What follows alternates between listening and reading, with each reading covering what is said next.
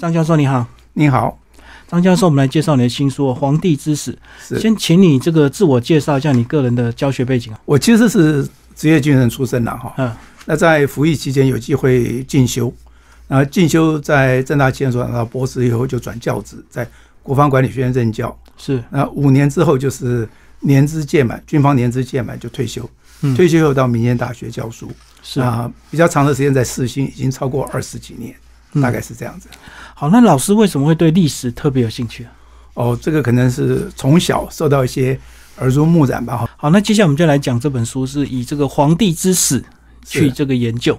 是是是。老师为什么会想这个写这个主题？我学的跟教的是企业管理哈，嗯那企业管理里面有一个领域哈，叫做职业灾害。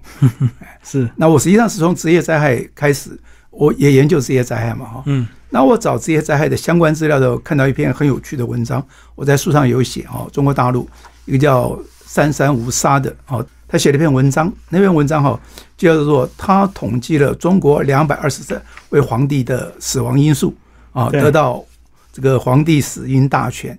我看了以后哈，就觉得很有趣。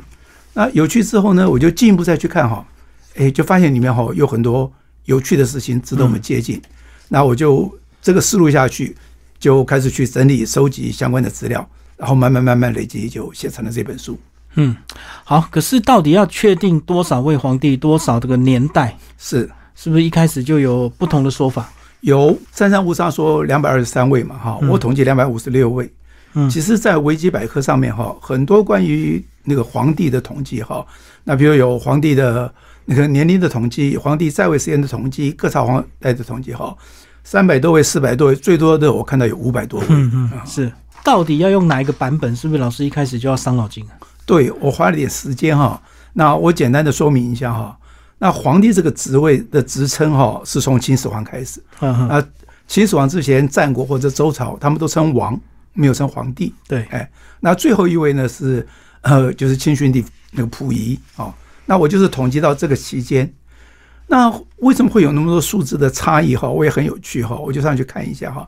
大概有几种情况，有人把周朝以前的王哈，有些也称皇帝，那个数目就多了。嗯，那还有很多哦，那个死后追封的皇帝，哦，追加的，哎，对对，像曹操他没有称帝，可他儿子曹丕接位之后，就给他老爸封个皇帝，给他的祖父封个皇帝，嗯那这些都加进去哈，数目就多了。嗯还有一种，就是那个皇帝哈，呃，像那个呃秦啊、汉啊这些皇帝都传传了，秦比较短了、只只传了三位，对不对？汉传了呃十几位、二十几位，对。对，哦，那有些人哈、去想要自行称帝，其实也没有灭到人家国家，就自行称帝的。好像三国时代一个叫袁术的，哦哦，哦，明末李自成啊、张献忠啊，他们都称帝了啊。但是像这种皇帝哈，那我称之为一朝一代，他没有传承下去的啊，那这个我就把它剪掉，这些就不算。嗯那我这样子统计下来，从秦始皇一直到那个清训帝溥仪，好，那大概有两百五十六位皇帝，大概是这样子算出来的。所以老师这个后来这个新的就发现，这个皇帝是个高风险的一个职业，对对对对对，一半以上都会死于非命，这样子吗。没错没错，是嗯是是，哎。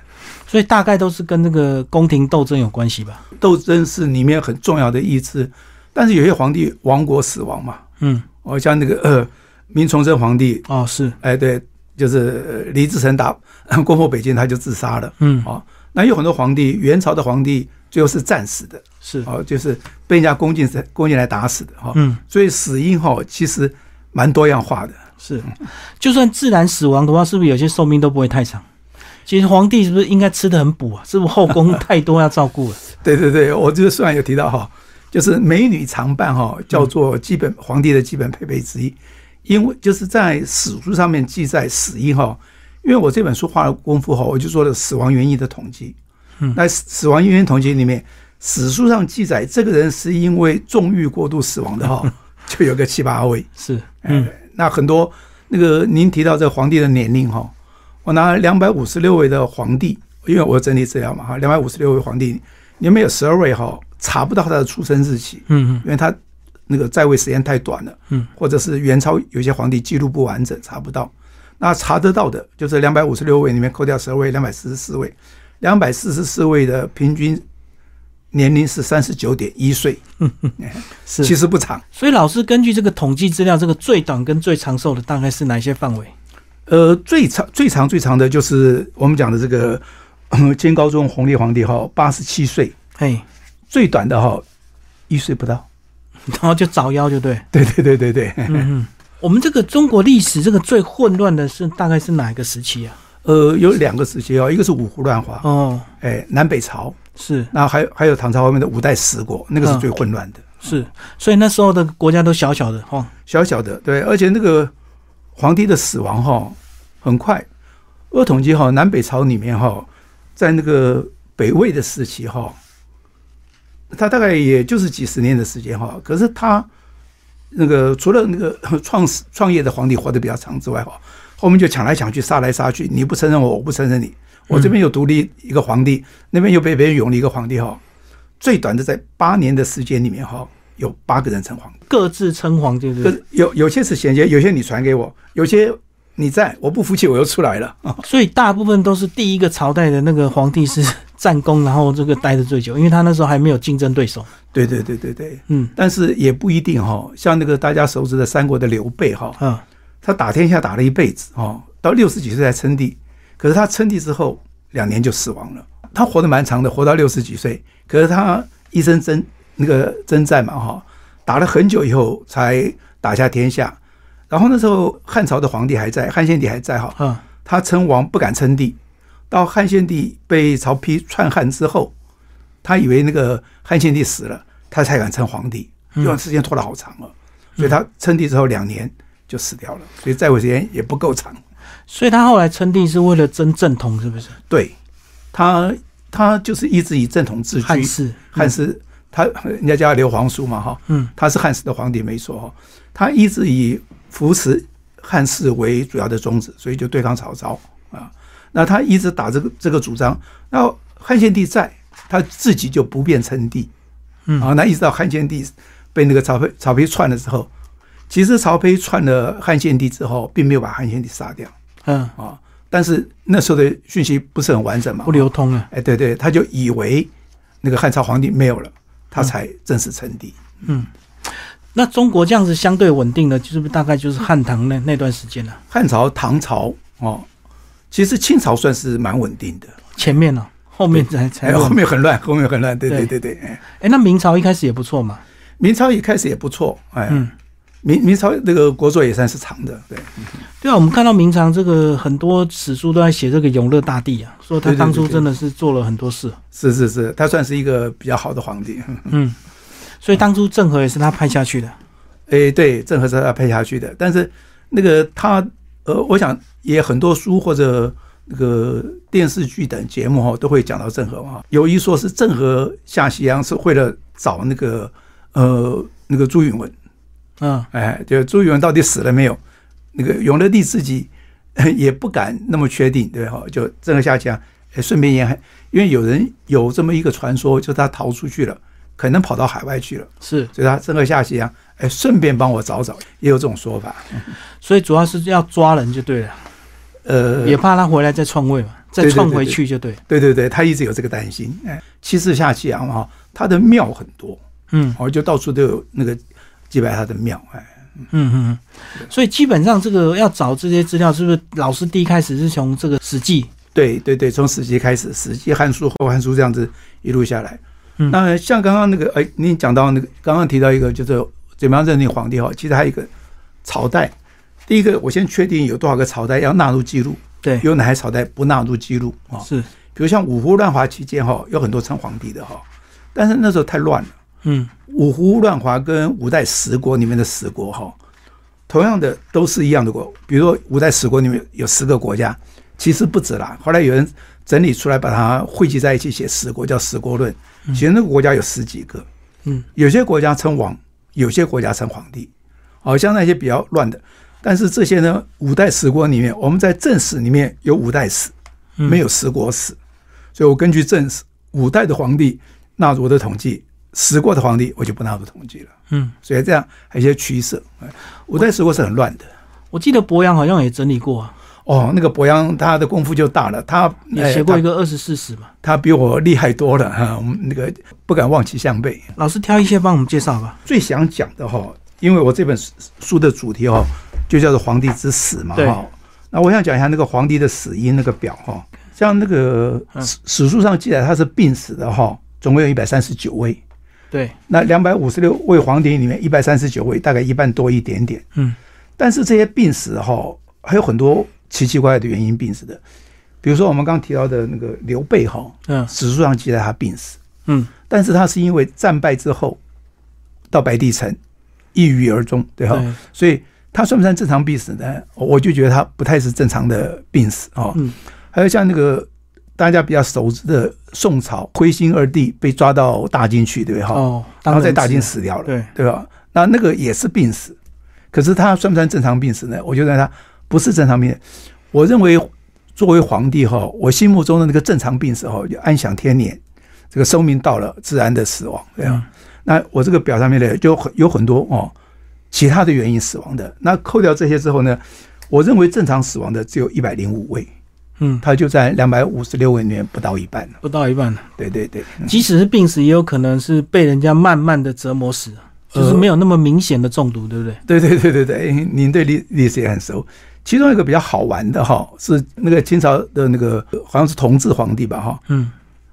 他哈染病，染病之后呢，郁郁去医，但是郁郁跟那个那时候是慈禧太后嘛哈，嗯，他跟慈禧太后说，哎，我们这个小皇帝哈得的是天花，是，其实呢，后来的史料发现哈，他得的是梅毒，嗯。那但是呢，他不敢跟慈禧太后说他是梅毒，只能报出他是天花，就用天花的方式去医。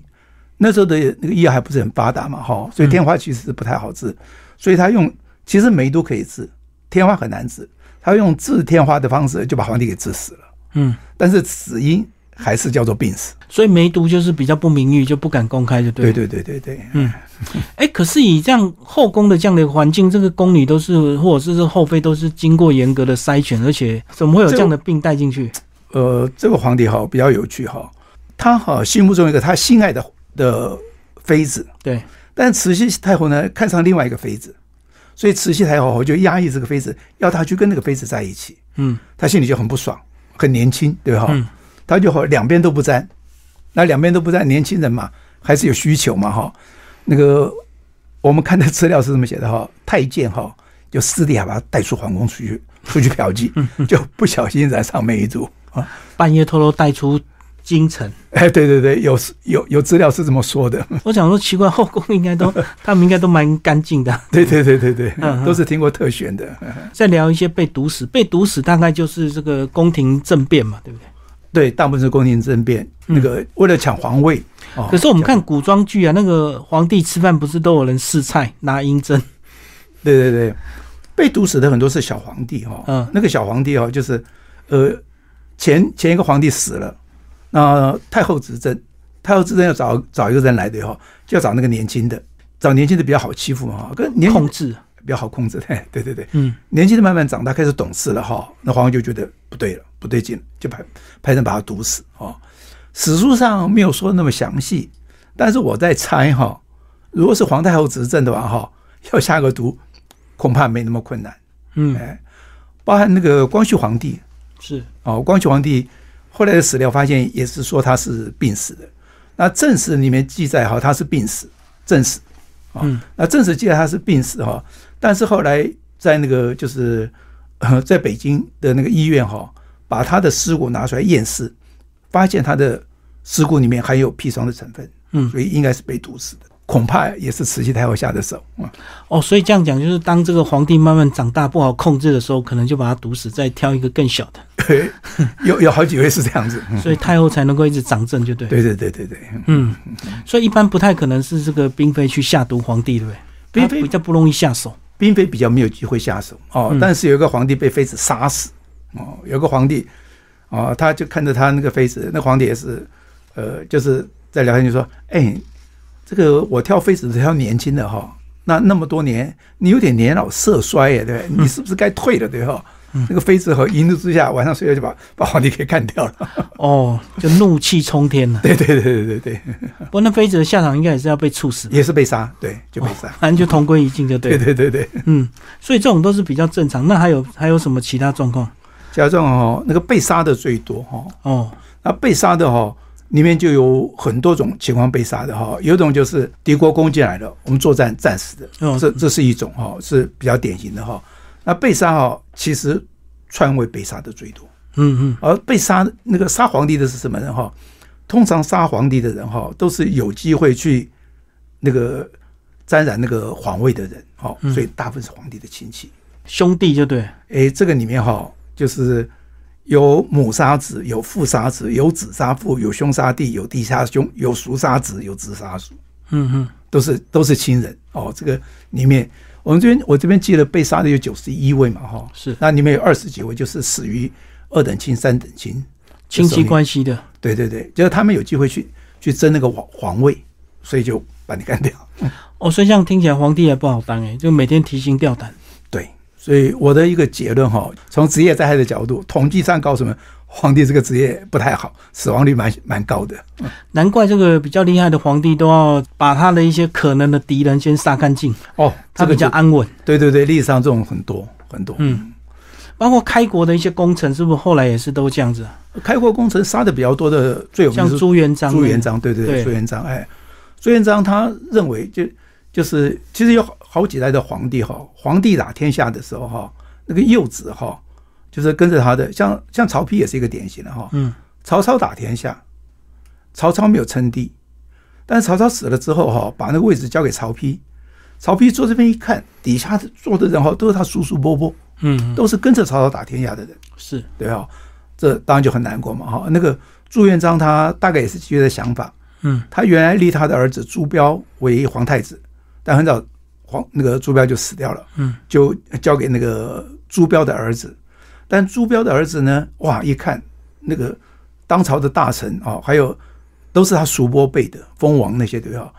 那除了其实这个诶稍微多一点点故事哈，就朱元璋原来是担心那些开国大臣会对接班人不利，对，所以他就立了很他立了他的儿子兄弟姐妹，包含朱棣在内啊，就封为王。但没想到呢，朱标死了之后，接位的是朱允文。朱允文呢，看到那个朱棣他们那一辈的人哈，哎，就是他的叔伯辈。嗯，所以朱元璋杀功臣哈，那当然按照记录来讲，那些人都该杀，都犯了该杀的罪。但是好像也那个杀戮太过，嗯，哦，好好几个案，蓝玉案呐，那胡庸案哈，一查就是几万人，就牵连很多了，牵连很多。嗯，那如果是那个当下这些功臣应该怎么办？是拿到天下之后，赶快告老还乡。这个里面有个宋朝的哈赵匡胤，嗯，哦，杯酒释兵权。其实这是赵匡胤主动，赵匡胤聪明哈。赵匡胤打打下天下，赵匡胤是抢人家的位置哈。嗯，他抢人家的位置的时候，他就是那个统兵大将哦，那个 殿前都检使啊。那他掌握兵权，所以他就把那个皇帝给那个 给篡位篡掉了，对吧？那他这个得位之后哈。他看他手下啊，这些都是有兵权的人呢，这样将来会不会篡我，就很麻烦，对吧？是，所以他就那个故事要杯酒释兵权嘛，哈，就是找个机会，哎，大家来喝喝酒，对，聊聊天，对啊，说哎，你们好不好啊之类的，对哈。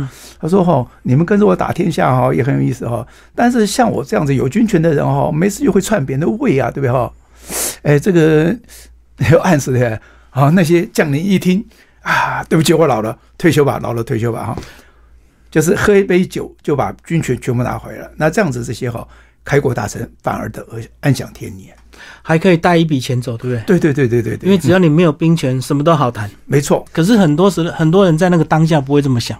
哦，有很多人想不来，有很多就是自视功高哦，有很多就是那个皇帝打天下的，其实是我帮忙的哦。对了，不然就说我当年救过你啊。哎，对对，很多很多这个理由一直压着皇帝哦，那自视功高的。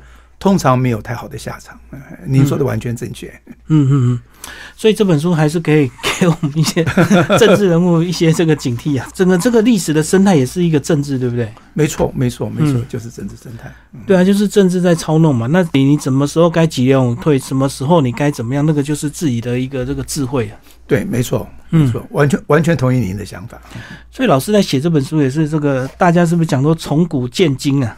从历史来看今天的教训。呃，这个教历史的教授都是这么这么告诉我们的，对吧？就是要从古代的这个发生的事情哈，历史会不断的重演，然后嗯就是看看古代的人怎么做，我们应该怎么做。哎，老师，你在这个这么深入的去投入找资料，你有没有看到哪一个当下说，如果当初那个皇帝没死，或许这个到今天整个中国会不一样？哦，有很多，特好别几次啊，呃，好几次，好几次，像那个隋朝那个呃，隋朝的皇帝哈，嗯他是因为之前的几个皇帝的，他那个那个是呃那个五胡是五胡乱华期间哈，那个南北朝的时期哈，那些皇室哈的转折哈，就是皇室的传承哈是非常曲折的，有很多故事。就有个人哈，他本来接皇位的，就年纪没到死掉了，那他传这个皇位的时候，原来挑这个人，后来因故就挑了那个人。嗯嗯哦，所以那一号里面有是千奇百怪的哈，就很多的故事哈。那我书上其实有写到说，哎，如果那个人当时没死，如果这个人当时没死，可能就不是这个人得天下，后面的历史很可能不一样。哎，我觉得您对历史也是蛮有研究的，就会改写，就对了。很可能，很可能。嗯所以就是有很多那个真正有才华或者是有治国理念的人，可能就早死，或者是这个 对民族、英族啊之类的哈，那个像那个呃那个朱元璋的儿子朱标的哈，哎就被认为是个民主，但是短命就死掉了，所以传位给朱允炆。那朱允炆的时候，朱棣就不爽了，所以那个靖南这边就来抢皇位。所以就有永乐帝跑出来了。对对对对对对，可是永乐帝后来还是延续的这个两百年嘛。他算是永乐帝，其实在历史上评价，他也算是一个民主。哎对，他只有一个夺位的那个期间哈，就是略显不够正当。对，其实他后来的施政其实蛮好的。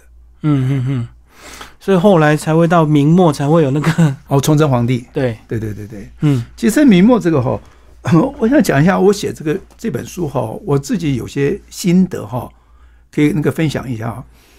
其实我写这本书，我对历史的兴趣就是读嘛哈，那后来会去想整理资料来写哈。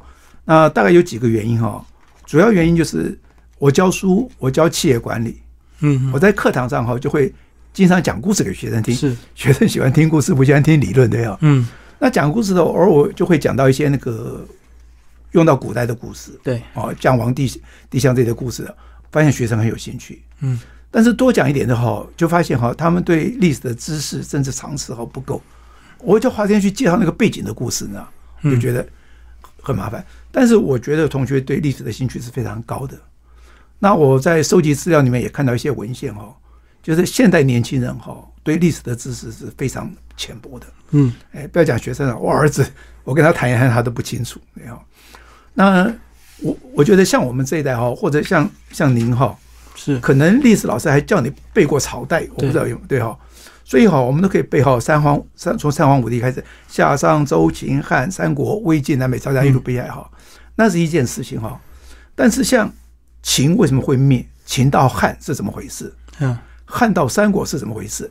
三国再过渡到魏晋南北朝是怎么回事？哦，这个知道的人就更少了。嗯而我个人觉得哈，这些里面的故事哈更具教育意义。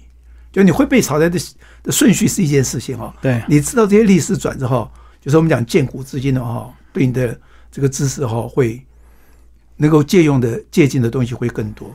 嗯比如有很多人不太清楚哈，像明朝之后是清朝嘛，对吧？对很多人以为是清朝灭了明朝，其实不是嗯哦，灭了明朝的哈，那个叫做李自成。嗯李自成打打进北京，那个崇祯皇帝自杀，嗯那时候清朝还被挡在关外哦。那李自成占了北京之后，他是个流寇嘛，他进了北京后就是烧杀抢夺呢，所以北京的老百姓也不太复杂，也不太高兴。哎那那时候还有一个就是历史上也有名，然后叫做吴三桂，小说或者拜官夜市都这么讲哈。吴三桂的妾叫做陈圆圆，嗯。被李自成的手下大将刘宗敏给抢走了，对啊，所以冲冠一怒为红颜，所以实际上是李自成灭了明朝，但是李自成在北京之后呢，哈，那吴三桂跟他不和，吴三桂打不他打不过他，哎吴三桂引清兵入关，哦，然后才那个把李自成赶走，具有天下，所以其实灭了明朝的不是清朝，就还有短暂的李自成就对，哎，对对对对对哈，内贼嗯哦，他并不是被大清打垮的。当然，这个故事也很多嘛。那大清后来那个呃，就是明朝后来有点衰弱嘛，哈，慢慢的那个就是清军就慢慢破境嘛，他才有机会跟吴三桂合作去那个打垮李自成嘛，哈。那这个里面有很多的历史教训哈，叫明成宗皇帝哈。那最近还有人在讲，还有明成宗皇帝说哈，整非亡国之君呐，成为亡亡国之臣，对哈。我不是亡国之君，都是人家大臣害了我。哼哼，其实呢，哈，他把很多他手下能够抵抗那个清兵的大将哈杀掉了。嗯，哦，那最有名的就是那个袁崇焕嘛。哦，对，对，袁崇焕呢就杀了。诶，我在就是提到这个借古跟燕京，对哈？我有的就想说，很多国家是基于内乱，你自己的人好对把你国家搞垮的，不见是外敌。然后我之前看过大陆作家有一个写了明朝那些事哦七有本，那我在看的时候非常投入，因为他写的很白话，很有趣。呃，他用其实那时候明朝的实力还很强大呢。对对对对，那时候清朝写的很好，他是用小说的笔法写的，引人入胜。啊对，那清朝那时候这个国力还大不如这个明朝，可是到最后为什么突然转折那么快，就整个这个衰败？嗯明朝的衰败从万历代征开始，有对万历皇帝不上朝，三十年不上朝，哦，那个大概是明朝就是很强，走到下面开始衰落，从他开始。而且我记得他是说说明朝还有火枪哎，哦明朝其实从宋代开始哈哎，那我们国家的这方面的工艺哈，就慢慢开始衰落。火药发明是在宋朝，啊，是啊，明朝的时候就开始用的比较多。还有那个元朝哈，元朝其实其实在元朝开始就有，但是元朝的那个火器哈，它是把那个宋人哈俘虏过去之后，嗯，把那个工匠一起俘虏过去，来来，你帮我造墙。哦，对，明朝也有，对，没错。所以这本书这个推荐给大家，这个《皇帝之死》。好，谢谢我们的张伟良老师，谢谢。好，谢谢，谢谢。